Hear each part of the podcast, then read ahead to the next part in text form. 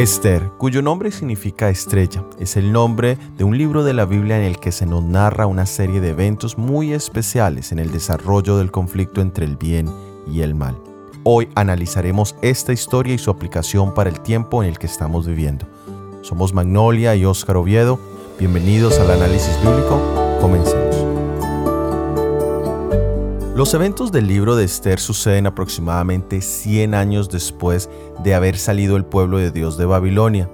Ahora bajo el imperio Medo-Persia, donde el templo y la ciudad de Jerusalén ya habían sido construidas, muchos israelitas permanecieron en Persia. Este es el caso de Esther y de su primo Mardoqueo. Uno de los elementos más interesantes del libro de Esther es el hecho de que el nombre de Dios no es directamente mencionado pero vemos cómo Él está presente en cada escena que es relatada, ya que vemos muchas situaciones providenciales, que comúnmente les llamaríamos coincidencias. También vemos ironías inversas o más conocidas como ley de causa y efecto. Empecemos leyendo en el libro de Esther, el capítulo 2, los versículos 5 al 10. Había en Susa residencia real un varón judío cuyo nombre era Mardoqueo, hijo de Jair, hijo de Simei, hijo de Cis, del linaje de Benjamín, el cual había sido transportado de Jerusalén con los cautivos que fueron llevados con Jesonías, rey de Judá, a quien hizo transportar Nabucodonosor, rey de Babilonia. Y había criado a Adasa, es decir, Esther, hija de su tío, porque era huérfana, y la joven era de hermosa figura y de muy buen parecer. Cuando su padre y su madre murieron, Mardoqueo la adoptó como hija suya. Sucedió pues que cuando se divulgó el mandato y decreto del rey y habían reunido a muchas doncellas en Susa residencia real a cargo de Egaí, Esther también fue llevada a la casa del rey al cuidado de Egaí, guarda de las mujeres. La doncella agradó a sus ojos y halló gracia delante de él, por lo que hizo darle prontamente atavíos y alimentos, y le dio también siete doncellas especiales de la casa del rey, y la llevó con sus doncellas a lo mejor de la casa de las mujeres. Esther no declaró cuál era su pueblo ni su parentela, porque Mardoqueo le había mandado que no lo declarase. En el inicio del libro encontramos dos grandes fiestas cuyo único propósito era celebrar y exaltar la gloria del reino persa y en especial la de su rey Asuero. En medio de las celebraciones, la reina Bastí es relevada de su puesto y se comienza a buscar una nueva reina. Es allí donde Esther es elegida por el rey por su belleza, pero la Biblia también nos dice que ella halló gracia delante de él. La gracia no es un elemento físico, sino es una cualidad que las personas que la poseen resultan tan atractivas o agradables. Y este parece ser el elemento más importante de la belleza de Esther, su gracia. Bíblicamente la palabra gracia significa un favor para alguien que no lo merece, para alguien que está perdido. El hecho de que seamos pecadores, en vez de rechazarnos y apartarnos de la misericordia y el amor de Dios, hace que la práctica del amor de Dios sea para nosotros una necesidad positiva, a fin de que seamos salvos. De esta manera, Esther se convirtió en la reina del imperio persa, pero no reveló su origen judío. Simultáneamente, Mardoqueo, su primo, se da cuenta de un complot para asesinar al rey de parte de dos de sus siervos. El rey investiga el asunto y se dio cuenta de que era en realidad cierto y entonces se registra este acto en las actas del rey. Este es el fundamento o la base del libro de Esther. Aparentemente eventos interesantes, pero podríamos pensar que están aislados el uno del otro.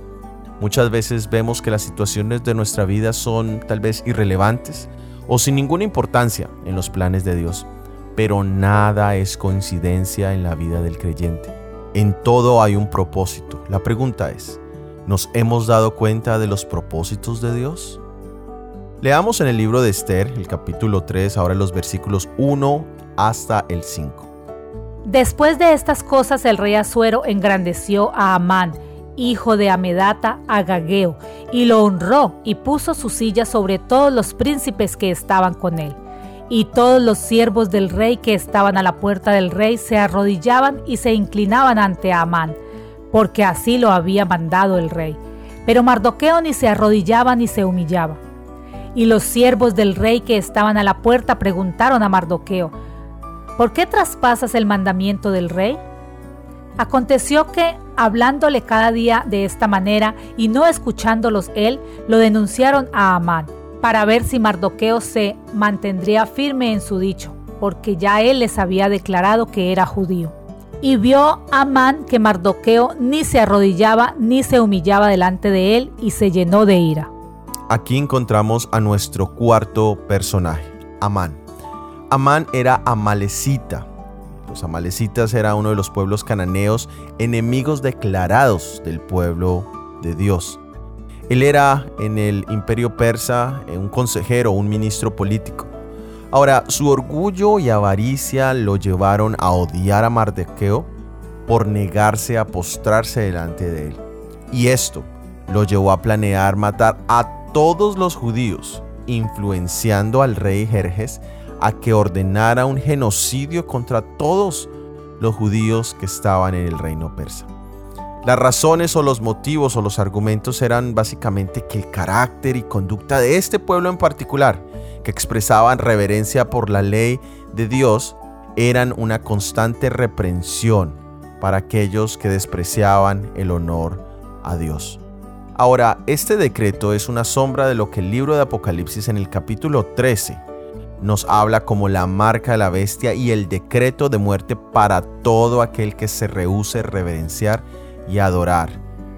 Sabemos que este decreto, el libro de Apocalipsis, tiene que ver también con la guarda de la ley de Dios, de los diez mandamientos, en especial con la guarda del cuarto mandamiento.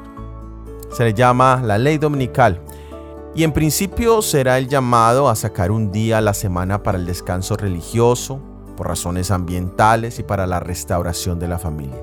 ¿Quién podría rechazar estos argumentos especialmente ahora en el tiempo en que estamos viviendo? En sí son los que el cuarto mandamiento siempre ha protegido. Pero el detalle es que ahora el descanso se promueve en un día diferente, distinto al día de descanso bíblico. El decreto de muerte llegará cuando se obligue no solo a descansar el domingo, sino a trabajar el día sábado para compensar el día de descanso. Y ahí tendremos la misma situación que enfrentaron los judíos en el tiempo de Esther y Mardoqueo. Leamos en el libro de Esther el capítulo 4 los versículos 13 al 17. Entonces dijo Mardoqueo que respondiesen a Esther, no pienses que escaparás en la casa del rey más que cualquier otro judío porque si callas absolutamente en este tiempo, respiro y liberación vendrán de alguna otra parte para los judíos, mas tú y la casa de tu padre pereceréis. ¿Y quién sabe si para esta hora has llegado al reino? Y Esther dijo que respondiesen a Mardoqueo, Ve y reúne a todos los judíos que se hallan en Susa y ayunad por mí, y no comáis ni bebáis en tres días, noche y día. Yo también con mis doncellas ayunaré igualmente y entonces entraré a ver al rey, aunque no sea conforme a la ley y si perezco que perezca. Entonces Mardoqueo fue e hizo conforme a todo lo que mandó Esther. Vemos que Mardoqueo y Esther diseñan un plan que básicamente consistía en confesar el verdadero origen de Esther frente al rey y solicitar un cambio del decreto de muerte. Aquí encontramos las dos frases más relevantes o conocidas del libro de Esther. La primera es, ¿y quién sabe si para esta hora has llegado al reino?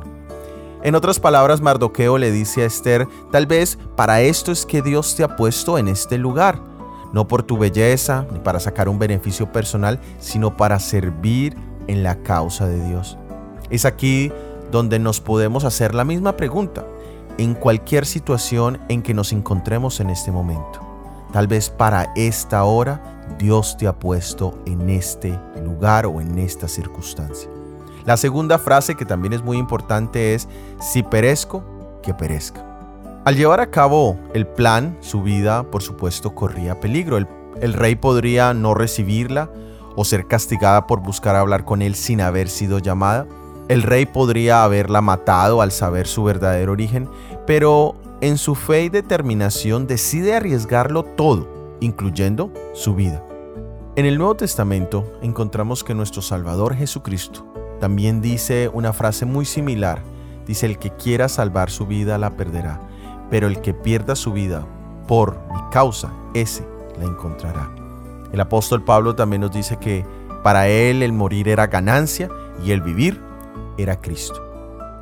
La pregunta para nosotros hoy es, ¿estamos nosotros dispuestos a dar nuestra vida por la causa de Dios? Ahora, estos dos elementos, estas dos frases, van unidos con la petición de orar y ayunar por la causa de Esther y de Mardoqueo. La persecución contra los cristianos no es nueva. La ley dominical no es el primer decreto contra el pueblo de Dios, pero sí será el definitivo y último. Y necesitamos como Esther comprender nuestro propósito en el lugar donde nos encontramos y saber que si rehusamos cooperar, Dios no está amarrado por nuestro rechazo a su voluntad.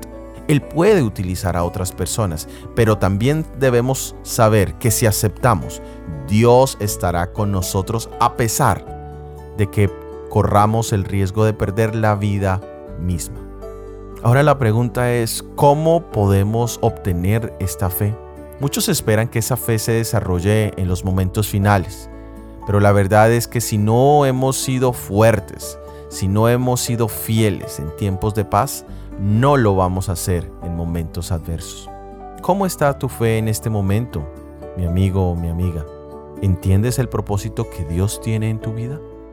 Leamos en el libro de Esther, el capítulo es el 5, el versículo es el 14. Y le dijo Ceres su mujer y todos sus amigos, hagan una horca de 50 codos de altura y mañana di al rey que cuelguen a Mardoqueo en ella y entra alegre con el rey al banquete. Y agradó esto a los ojos de Amán e hizo preparar la horca. Aquí encontramos que Amán empieza a llevar a cabo su plan, preparando una horca para Mardoqueo. Este es el momento más oscuro de la historia, cuando no se ve ningún rayo de esperanza para el pueblo judío. Y esto nos habla de muchas de nuestras situaciones en este mismo momento tal vez. Pensamos que estamos en una calle sin salida, en un callejón cerrado, que estamos en una cueva sin luz, que hemos caído tal vez en un hueco demasiado profundo. Pero cuando nosotros clamamos a Dios, cuando entregamos nuestras vidas a Él, Él toma nuestras cargas, Él es fiel y justo para perdonar nuestros pecados. Y lo mismo es cierto que en el momento de la ley dominical, cuando se haga ese decreto de muerte, cuando el pueblo de Dios no vea ningún tipo de esperanza, entonces se manifestará la salvación de nuestro Salvador Jesucristo. Leamos en el capítulo 6 del libro de Esther los versículos 1 al 3. Aquella misma noche se le fue el sueño al rey y dijo que le trajesen el libro de las memorias y crónicas y que se las leyeran en su presencia. Entonces hallaron escrito que Mardoqueo había denunciado el complot de Victán y de Teres, dos eunucos del rey de la guardia de la puerta, que habían procurado poner mano en el rey Asuero. Y dijo el rey, ¿Qué honra o qué distinción se hizo a Mardoqueo por esto? Y respondieron los servidores del rey, sus oficiales, nada se ha hecho con él. Aquí sucede lo que nadie esperaba y que solo Dios podría hacer. Y es que el rey sufre de insomnio y es allí donde se da cuenta que Mardoqueo no había sido agradecido por haberle advertido sobre ese plan para asesinarlo. El rey en la mañana decide entonces pedirle consejo a Amán para que le indique cómo podría rendirle honor a un hombre que lo merezca. Y Amán, en su mente egoísta, pensaba que esa persona era él, entonces le dice las cosas que él pensaba que él merecía. Pero el rey estaba pensando en Mardoqueo.